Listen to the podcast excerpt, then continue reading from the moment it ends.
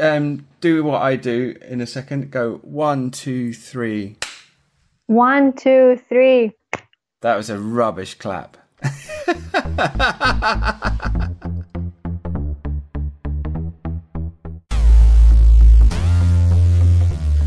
Hello, everyone. My name is Simon Hunter. I'm the editor of the English edition of El País, and this is Care, a podcast from El País that this week is coming to you from the heart of Spain's coronavirus lockdown.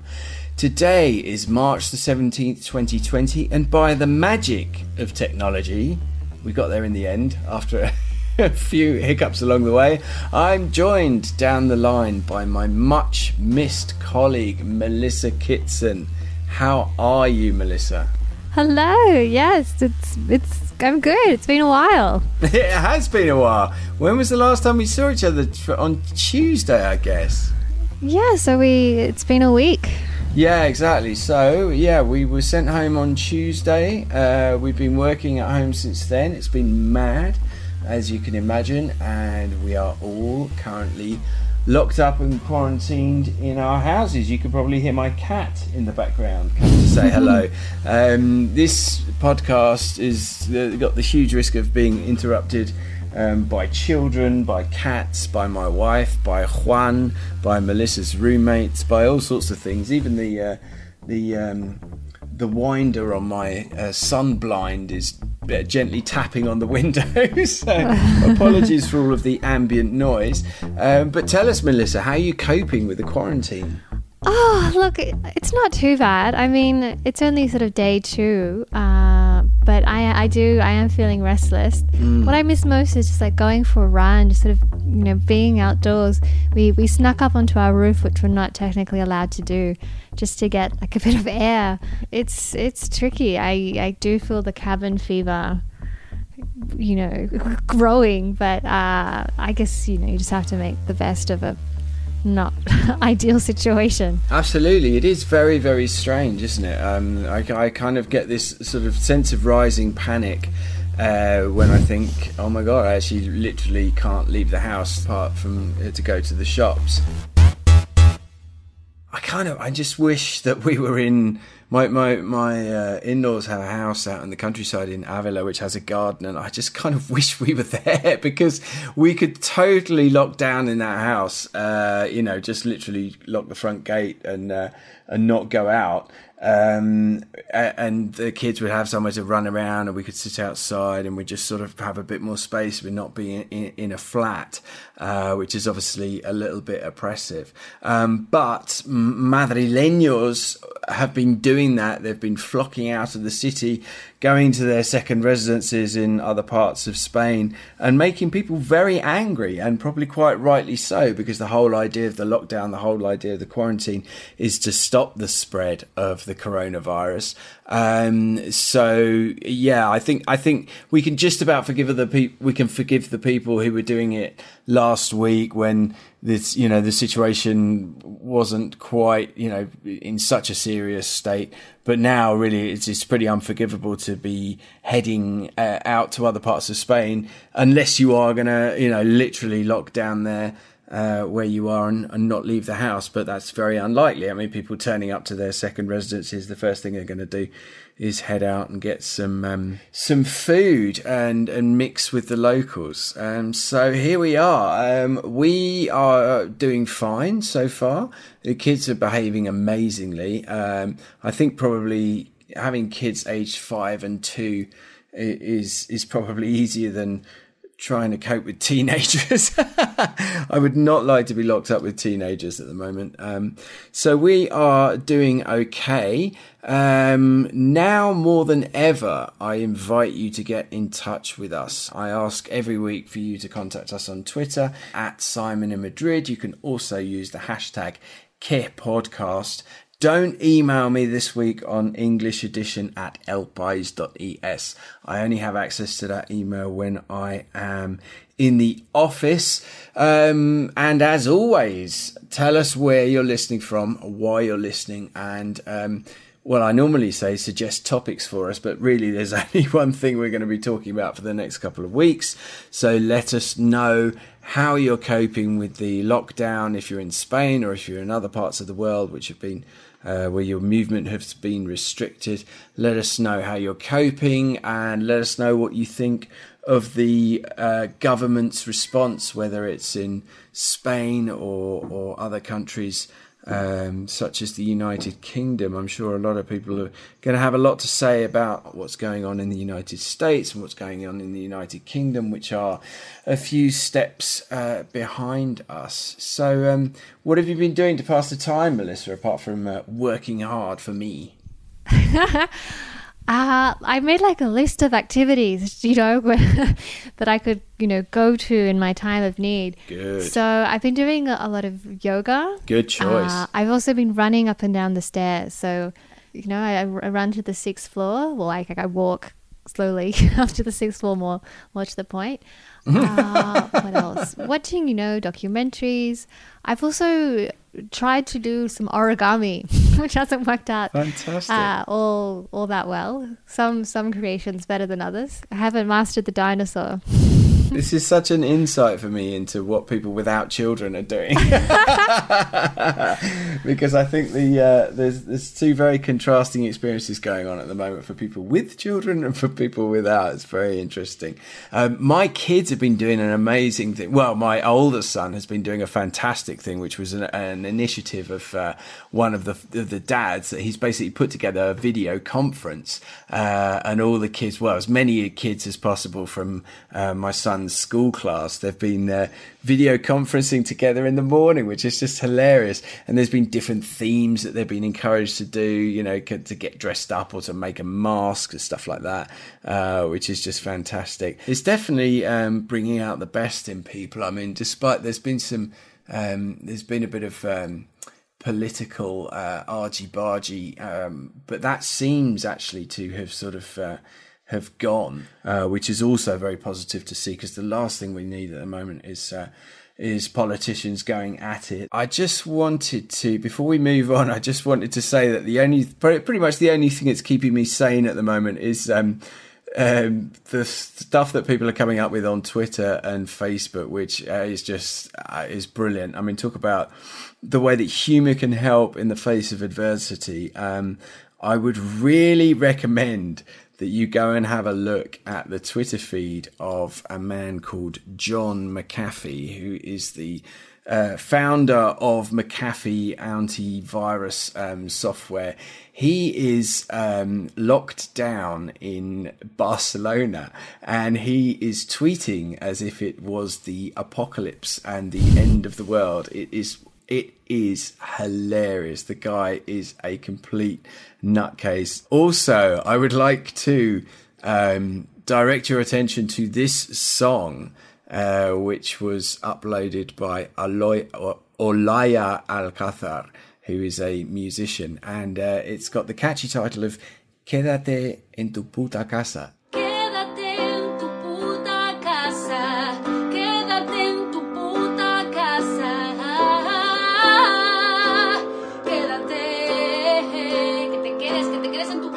Quite a catchy tune, I think you'll agree. Feel free to share that with people who are tempted to uh, venture out of their house. Um, she's been receiving all sorts of remixes and uh, different versions of that song, uh, which is just fantastic. Right, so this week we thought we'd do something a little bit different. We've been doing this podcast for over a year now, and in that time we have um, built up a loyal uh, following of uh, regular listeners who I, I often refer to as our podcast heroes. So while we're all in this situation, I thought, what better time to actually check in with some of our podcast heroes, uh, have a chat, and um, see how they are doing. Uh, but first of all, um, I, there's uh, one person I wanted to speak to in particular this week, uh, which is my wife, Rosa. We've had a, um, a personal tragedy. Uh, as a result of the coronavirus crisis. Um, so I wanted to speak to her first. Um, so let's listen to that interview now.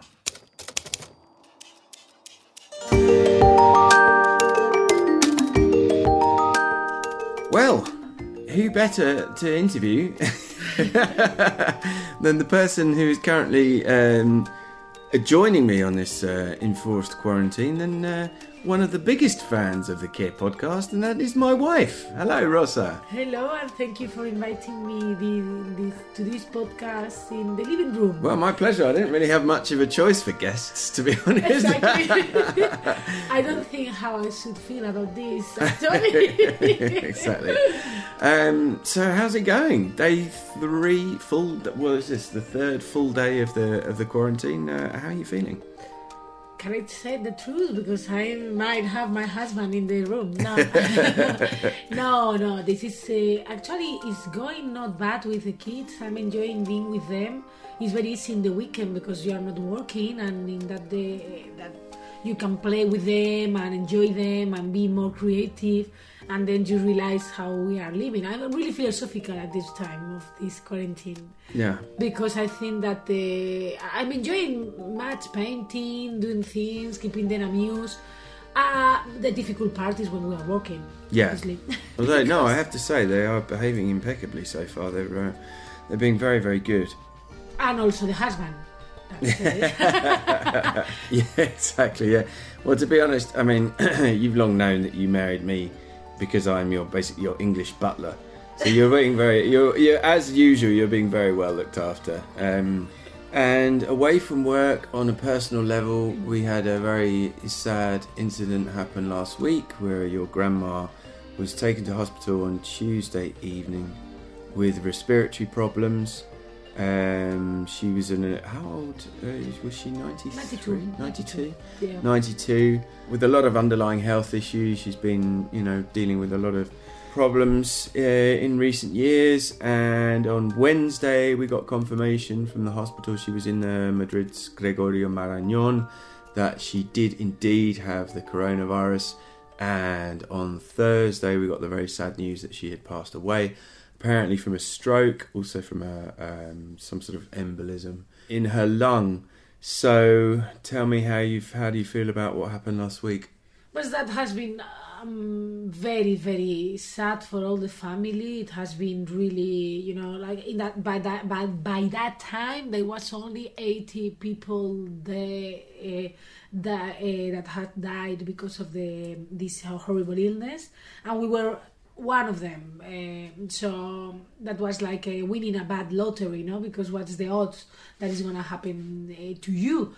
uh, we were very shocked like living we felt like we were living between uh, an Almodóvar movie because my grandma was a bit Almodóvar mom uh, like a matriarcha like really strong character moving all the you know the lives of all the family we are from leon and then if between a- an Almodóvar movie or an episode of uh, black mirror or gianna Gears because it's like this we couldn't believe it. We were like a dystopian nightmare. exactly. And also what is uh, the, the one that is more affected obviously is my well, first of all we were worried because all the family were in contact with her Yeah, so, in fact, we'd been in contact with her Exactly. ten days before as well, hadn't we? so we had to start the quarantine the compulsory quarantine because we don't know what was going to happen then you have the guilt because you you obviously we have take the virus to her or my kids or Mm. Yeah, you or it me could have come from us, or yeah. our family we don't know it doesn't change anything but you feel a bit guilty and then uh, it's very strange to have a person of your family who has died and you cannot mourn or uh, all the family all my family are really always together Mm. and we are all separated in our homes and we couldn't do the funeral because it was the wise decision to do and we are waiting for it to do when the all this nightmare ends we will Mm. do something big in leon that i will help my dad to organize uh, but but imagine the situ- how sad it is that you cannot be with your mom when you know they are uh, doing the ashes how you say that Yeah, when she was cremated. Exactly. So it's very, you know, my poor dad has to be. We were with him, uh, uh, sitting in the living room, having a coffee and giving him support, while my grandma was in the crematory. And then two days later, my dad picked the the ashes. So it's very strange uh, feeling. No, I think for me that's definitely been the saddest thing of of this is for for a, a, a woman who is so um, so close to her family, so dependent on her family. In recent years, she she's lived with one of her children Um, you know, basically your aunt, well, your parents and your aunts and uncles have, have taken it in turns to have uh, Manuela in in their house, um, living with them, and for someone who is that um, close to their family, had such a strong link to their family, for them to uh, basically essentially die alone in hospital, and, and not just die alone, but then to you know not have um, the velatorio, uh, which is the you know when when you know basically when someone is laid out to rest in uh, in a in a funeral home, and what happens in Spain? In Spain, as in many countries with a warm climate, this happens the, you know the very next day, normally after the death, and and someone is laid out um, in a in a funeral home for the day, and all you know all of their friends and family come by and pay their respects. You know the close family members spend the whole day in the in the funeral home, um, receiving people, and of course by the time Manuela passed away, that, that those had been banned in Madrid. In fact, it, that I think at that point it was just for people who had died from coronavirus. But Yeah. now, obviously, it's you know, it, it, I think it's is it all all funerals. I think I think funerals are still allowed, but with um with reduced numbers. But Yeah. obviously, in our case, we couldn't we couldn't do it. So at least we will be able to do that uh, in the future and um, properly properly honor and remember um, a very a very formidable woman, uh, Yeah. someone who lived through the civil war. Um, She opened a shop. She came to Madrid with the three, with the sister, her sisters, and also the family. And uh, uh, they, there are three siblings. yep, Um, uh, she opened an ultramarino shop that is like a shop of like a grocer's shop, yeah. basically. Yeah, yeah, like a, a, a food shop, basically. And they, they were all alive like that, and then the shop uh, now is a restaurant. You know, it has been a Chinese restaurant, and it has been now an, uh, another. And we all, we hold all the meetings there. And she was a person really really strong because she looks after the grandchildren. We all have been like a clan, and uh, we used to go to the village in Leon in the summers.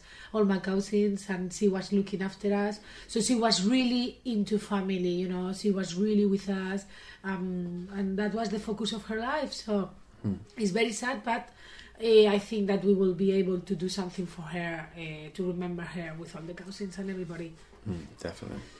All right. Well, let's hope that the quarantine continues to be as enjoyable as it is uh, so far. Yeah, and I want to make a call if there is a lawyer that can help me with my divorce. Uh, my husband is not listening. So. Let's see. Let's let's see. Let's see how we get on. Well, thanks very much, Rosa, and um, uh, más sin- sincero pésame. What else do you say when someone has died? Te acompaño en el sentimiento. I like that one. It's a nice one. Yeah. Um, so yeah. So little little tribute to Manuela. yeah. Thanks very much, Rosa. Thank you for inviting me, and I hope I can keep helping you with your podcasting this month of quarantine.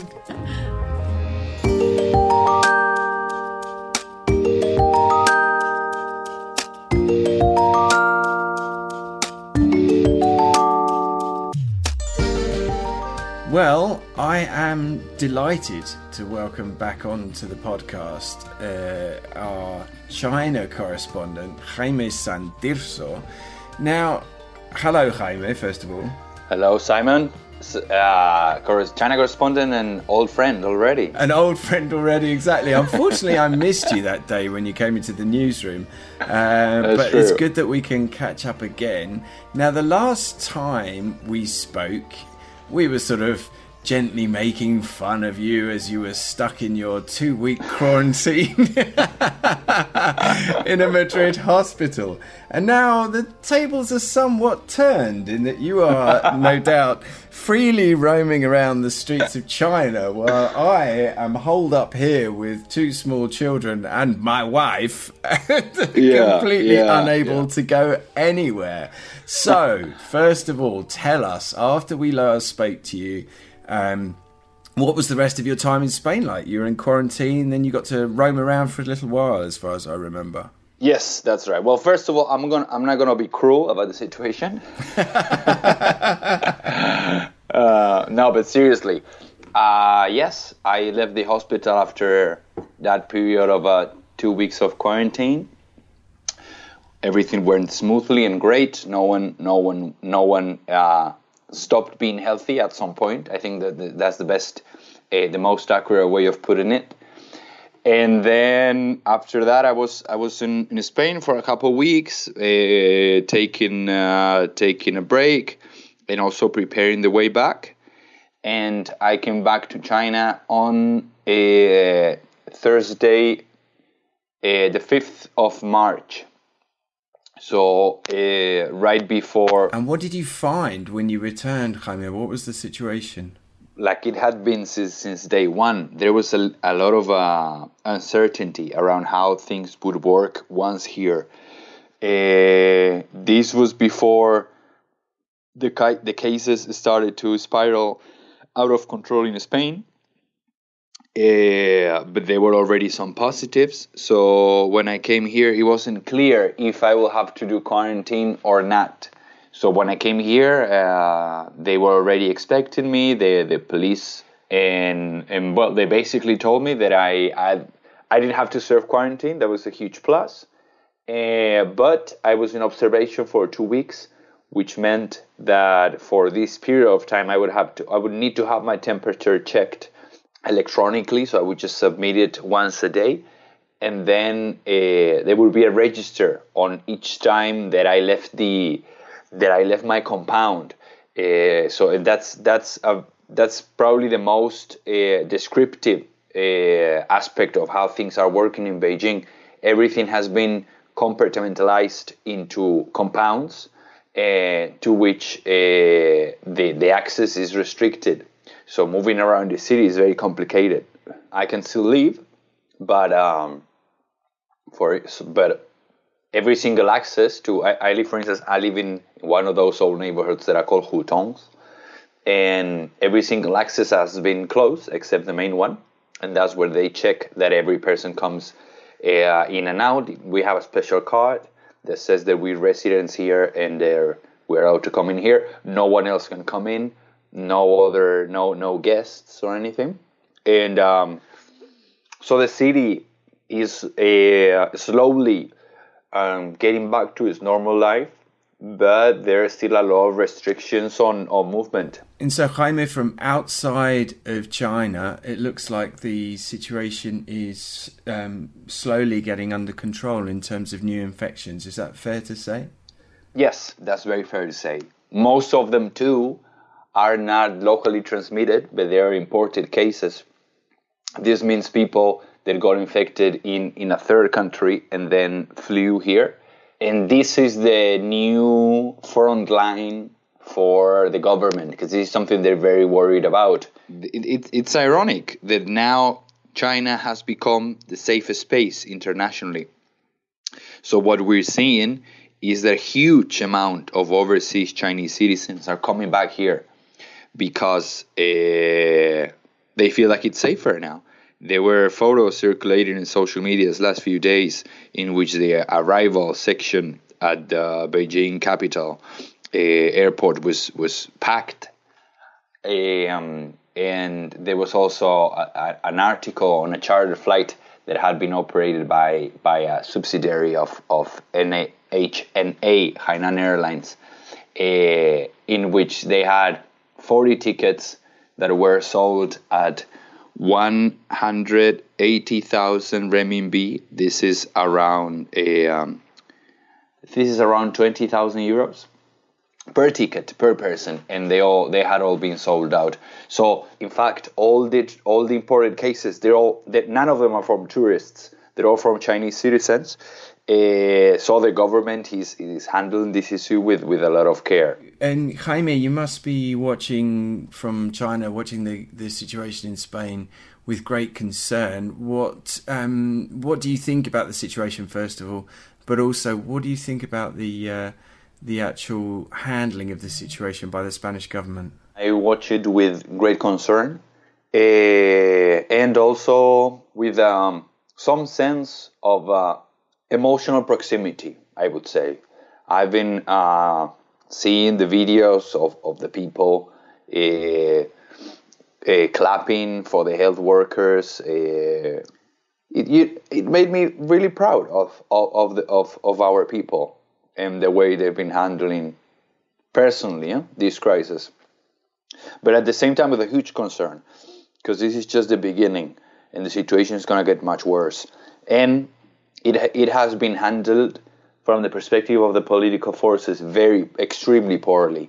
The uh, lockdown in Wuhan uh, gave European countries uh, around a month to prepare for what was coming, because there was no doubt that it was coming, and no one no one did it.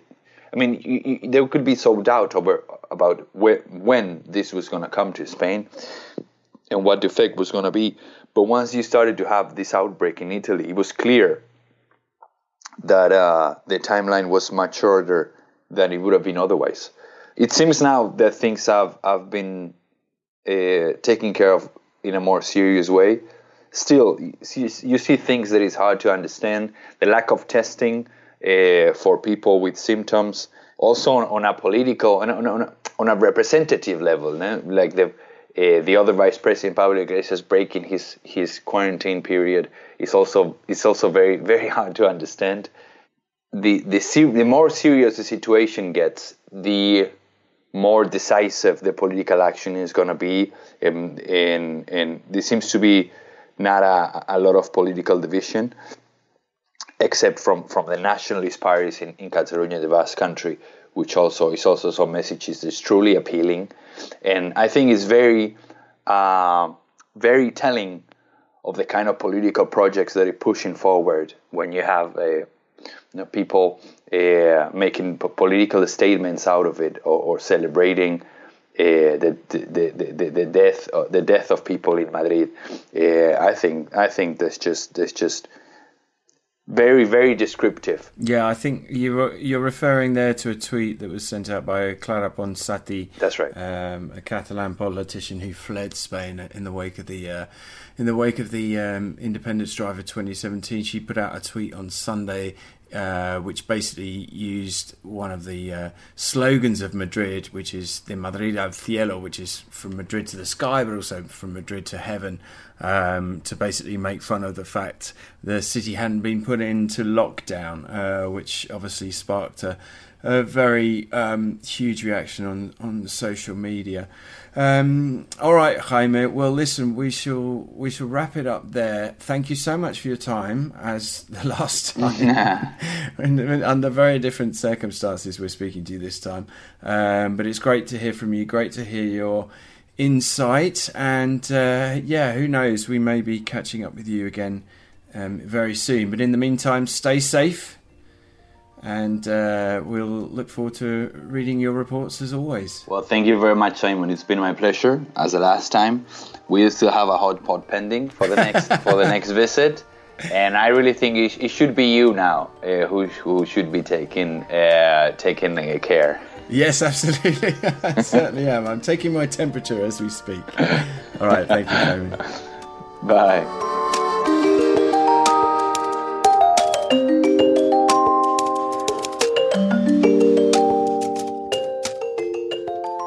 All right, well, it's a pleasure to welcome to the podcast one of our original podcast heroes, Mr. Alan Jones. How are how are you, Alan? I'm fine, thanks, Simon. It's good to finally speak to you. You've been tweeting us and messaging us for a, a long time. Uh, we thought we'd check in with some of our podcast heroes to see how everyone is coping with the coronavirus crisis. So tell us, first of all, uh, where are you? I'm in Castro Urdiales, which is um, in Cantabria, not far from Bilbao, but uh, actually in Cantabria on the north coast. And you, I believe, are retired. How long have you been living up there? Oh, more than 10 years now. And so tell us, what is the situation where you are? How, how has everyone responded to the lockdown? What's going on? Well, strangely enough, it's very quiet. we have the uh, we, we, we, the only noise you ever hear is the um, is the, the clapping at eight o'clock in the uh, in the evening. Mm, so people are respecting it. And what what was going on in the run up to Saturday when the state of alarm was declared? was there a lot of movement on the streets up there? No, it was all completely normal. Nobody seemed to be taking any notice at all, uh, apart from the few the few people in the local Chinese community who um, uh, they are, there's about half dozen shops around here uh, that are run by Chinese people. and suddenly last Tuesday they all they all shut. Uh, but it was it was overnight, and nobody knew any why. Well, obviously we we we, um, we guessed why, but that was the only thing until uh, until the announcements on Saturday. Everything was completely normal. And have you seen any of the panic buying in the supermarkets around there that's been uh, registered in other parts of the country? Yeah, a little. We um, we actually did a big shop last week before it all sort of kicked off, really, and so we, we were sort of fairly okay. But my wife went out on, on Saturday herself to um, uh, just to buy some bread, and uh, went to the supermarket, and suddenly she started panicking because the shelves are empty. Mm. Yeah, there was no meat, there were no eggs. Uh, there was some bread. It is. Um, it is very hard not to panic when you see other people panic buying. I mean, it just does. Just does. It is contagious, isn't it? Uh, when you yeah. see the empty shelves, you just think. I think oh it is. God. Yeah. Uh, yeah, but uh, when my wife came back from the supermarket, she wasn't actually laden down. She just had one or two things more than she would normally have got. She didn't have all the toilet roll. Well, weirdly enough, there was a there was a deal on on toilet roll last week, so we got loads of it. but before we had a chance to panic buy. I will only panic when the wine runs out. That's, that's well, that's one of the things that we that we stocked up in our big shop last week. Living through it here, what what are you thinking when you're looking at what's going on in the United Kingdom? Just reading the Guardian, and they're talking about about uh, you know sort of tens of thousands of potential of people dying potentially, and uh, and possibly with the the um, uh, the policy that they've been running so far, that it could be hundreds of thousands. So it seems to me that uh, yeah, I'd be I'd be slightly more worried if I were there than than being here. I think. Mm, absolutely. And particularly, this is saying, you know, I'm sort of possibly edging, edging into the, the, the people who are in the sort of vulnerable vulnerable age. Yeah. But, my parents are sort of in their in their mid to late sixties, and uh, a younger neighbour very kindly offered to do the shopping for them the other day on the basis that they're sort of in the risk, in the you know nearing the risk age, which I think they were sort of at the same time very grateful but um, slightly insulted. yeah, exactly. Yeah. yeah, yeah I could, I, yes, I, I could understand that. Yeah. I certainly haven't been out of the house since since Saturday, but mm. uh, apart from to put the rubbish out, that's it. No, I think that's very sensible. All right, Alan. Well, it's great to finally uh, speak to you. Uh, well, in not in person, but it's great to have a, a chat with you. Thank you for your time, and uh, yeah, I hope that you and your wife stay very safe, and we shall carry on chatting on Twitter. Yeah, we'll do our best. Okay. Thank you so much, Alan. Cheers, Alan.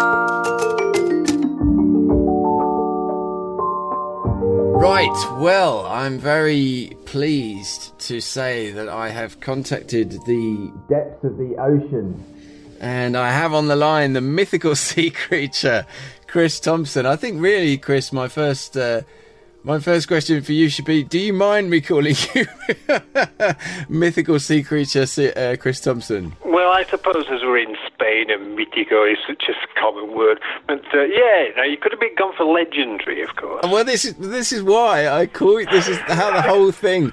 I, have never explained it in subsequent podcasts. So if anyone missed that uh, uh original episode, it was because someone. Uh, a, a Spanish listener described you as the mythical uh, mythical uh, listener, Chris Thompson, because uh, mythico is, is quite often confused with uh, mythical rather than legendary. But anyway, here you are. It's great to finally speak to you after we've had quite a long uh, online correspondence. So, um, Chris, tell us. Yes, yeah, it's been going on for a while. So, Chris, tell me, where are you? Okay, uh, at the moment we're in Alicante province. We're in inland Alicante, um, on the border with Murcia. Um, live in a small village that's a part of an ev- that's part of a small village. So we live in Culebron. Culebron is 100 people, and it's part of Pinoso, and Pinoso is 8,000 people. So we're in the middle of nowhere, basically, even though we're in Alicante. Mm. So what has been the effect of um, the the lockdown? What's going on where you are?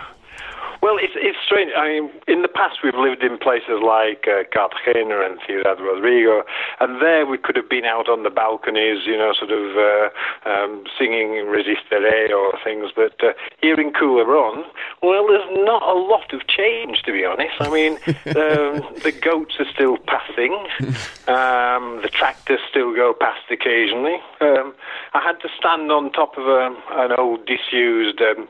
Uh, cisterna, swimming pool thing that we've got, to see whether there's any traffic on the road the other day, because uh, you can't really tell from here.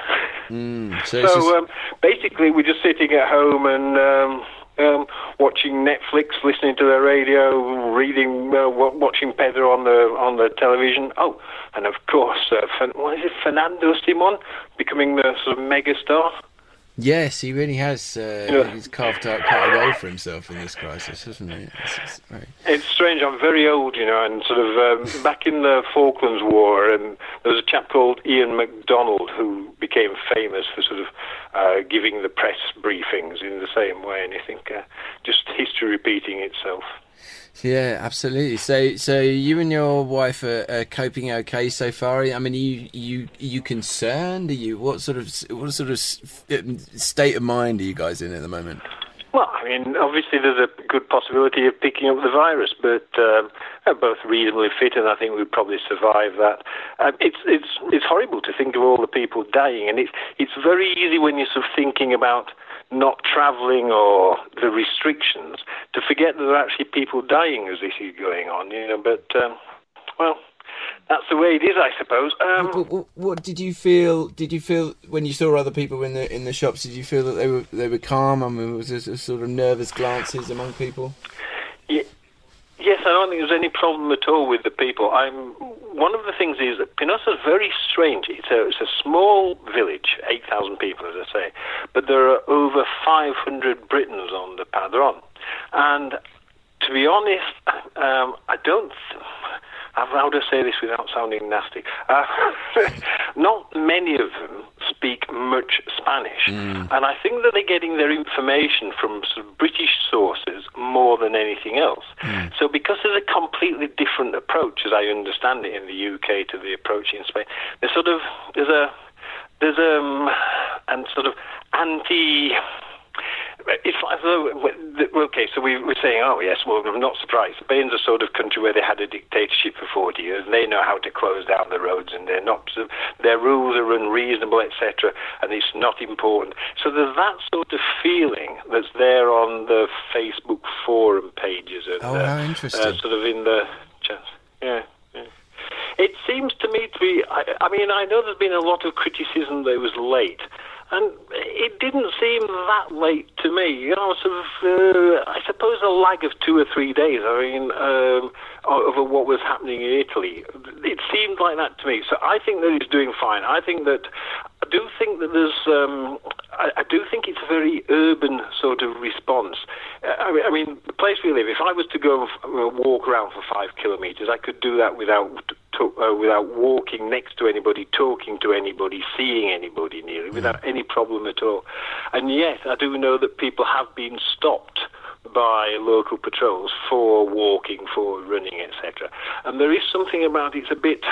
It, it is a bit uh, monolithic. It's, it's, it's one side. There's only one response. But I actually think that's pretty good in the sense that you've got to you've got to be clear about what your rules are. So you know, it's not two in a car. It's not that you can go for a walk as long as you're not talking to anybody else. It's that you stay at home. Yeah. You know? So I think it's okay. I think the response has been pretty good, and I think Pedro looks very statesman-like as well when he's sort of delivering his stuff. You know, with his press shirts and very a very precise tie. Yes, absolutely. All right. Well, let's hope that everyone stays safe and everyone stays well. Um, thanks so much for your time, Chris. It's really nice to uh, to talk to you finally, um, and we shall stay in touch. Okay, well, it was good to talk to you as well. And you stay safe there. You know, you're in a bit more dangerous area than we are. Absolutely. And I don't worry. I haven't left the house since Saturday, and I'm not planning on it anytime soon. Thanks, And Chris. Melissa has that wine and uh, Red Bull as well. Okay. exactly.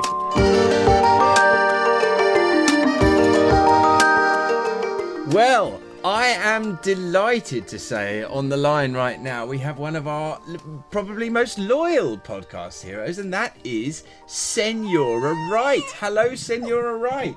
Hello, Simon. Nice to finally talk. Uh, yes, absolutely. And hello, Eric. We can hear hear your son grumbling in the background. Oh, yeah, Eric, do you want to say hello? Oh, that's just his way of saying K. Oh, bless him. Hello, Eric and Keir. How are you? So, Senora Wright, I'm really glad that we caught up with you because um, what we're doing this week is chatting to our podcast heroes and finding out how everyone is getting on. And you, of course, are not in Spain, but I, I suspect that you are keeping a very close eye on Spain. Where are you right now? Um, I'm in my local cemetery in Portsmouth. Oh, my um, word. Taking, um, because there aren't many people there, you see, um, and it's quite a nice space to take Eric for a walk. Oh, my word. You're not picking out a plot or anything. Um, no, um, not yet, but um, I mean, hopefully it won't come to that. Yes, absolutely. Okay, well, I'm glad to hear that you're in a place with not many people, and lucky you out and about, where I'm sure you know that we are here and confined to I our houses in. Spain. So, uh, just let me you know, give me an idea. What, what, what, how is it? How are things over there at the moment? What, what, what's the, what's the mood? Um, well, I think it's quite hysterical, to be honest. Um, people are going a bit mad in supermarkets, buying everything they can, um, and there isn't a, an awful lot on the shelves in terms of toilet paper and pasta and that kind of thing. Um, I think. What else? Well, I- I'm sure you know from the media that we've been told that we are allowed to go out to go to the supermarket or to go for walks uh, or to exercise, but other than that, cafes and restaurants and pubs and things are out of bounds. Um, and yeah, people, I mean, I think that the British sense of humour is one of the good things. There's lots of funny memes going around, and um, my sister and I have been joking about the amount of how, how can we use like the tiniest amount of toilet paper possible? Um, um, because my grandma used to say you only need uh, two squares for number one and four squares for number two. She, from wartime advice. so we've we've been joking and trying that out Hmm. and i think that's one of the ways of getting through it isn't it sense of humor Absolutely. Are you are you still on maternity leave? yeah i am so my but i know my school is currently still open at the moment Hmm. um, but that may change in the next couple of days Oh, that must be. I think, for example, they're not having assemblies anymore. Um, so they're trying to minimise the, you know, big group gatherings even within the school. I, um, I mean, for you, that must be a huge relief, especially with a with a young baby. Um, to be mixing with uh, a load of students at the moment is probably not the best idea. No, exactly. And I think I'm more worried than I would have been had I not had a child. If it was just me and my husband to worry about, I think I would feel a bit differently about the pandemic. And are you already doing taking some measures to self isolate, or are you are you kind of relaxed at that at the moment? Um, no, we're we followed what Boris said, so we haven't really. We, I've been out for walks, um, but we haven't done any socialising at all since what he said. And I think most of the people I know are taking that quite seriously. My, my parents were meant to come down from Derby this week, but obviously they called that off Yeah, Um, because yeah, they're nearing the seventy age bracket as well. yeah, of course. And are you keeping? Do you feel that people are keeping an eye on what's going on in countries such as Italy and Spain, and, and, and sort of uh, aware that this this is what could be could be coming to the UK? Yeah, I mean that's why I'm still trying to get out just for a bit of fresh air because I'm aware that that may well change like it has done in Spain, um, which is going to play havoc with Eric's naps because I can only get him to sleep in the pram at the moment. Um, Oh, so no. I mean it could be a good thing. Um, like it's going to force me to practice daytime napping in the house. Um, so so yeah, we we are very aware here of what's going on in places like Spain and Italy, Yeah, and that's probably going to be us next. Yeah, absolutely. All right then. Well, it was it was really really nice to hear from you. Um, I'm glad to hear that you guys are well. Eric seems to have quietened down now, so hopefully. He's... Yeah, he's just gone to sleep. Oh, Our, fantastic! com- our conversation bored him that much. no, it's just it's just the dulcet tones of your voice, the mother's voice that have drifted, got him to drift off to sleep. All right. Well, we shall stay in touch. Of course, you've been one of our most faithful listeners, so thank you for thank you for listening and thank you for um, contacting us so much. Oh, I'm Uh, actually considering re-listening from the start. By the way, just um, just to make sure I'm up to date with everything before I go back to work. Very Hopefully, sensible if- advice. If anyone Yeah. else is thinking, if anyone else has just found the Care podcast, go back and binge listen right from the start. listen to Senora Wright. She knows what she's talking about. All right, then. Well, listen, take very good care of yourself. And uh, You too. everything goes fine. And uh, yeah, and hopefully we, we shall catch up again very soon. Yeah, definitely. All right, so let's wrap up this special edition of the Care Podcast, which was episode nine of season four. My name is Simon Hunter. I'm Melissa Kitson. And this was Care, a podcast that tries to explain what happens in Spain to those of us who sometimes get a little bit lost in translation. This is an El País production. It was recorded in lockdown here in the city of Madrid under the expert guidance of Veronica Figueroa. And you can listen to it on your favorite podcast app. You can also request it via Alexa, Siri, or your Google Assistant. Hopefully, we'll be back with you next week. Thank you for listening. Adios. Ciao. And remember.